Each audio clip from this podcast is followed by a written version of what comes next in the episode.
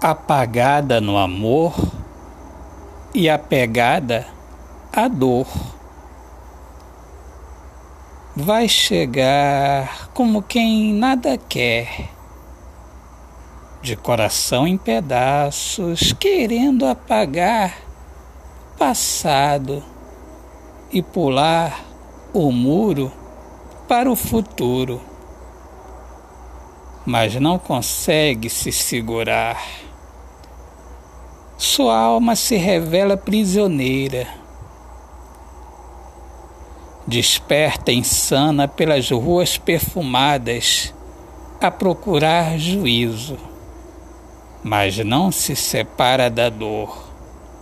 Por isso, continua nua a se oferecer para aventuras.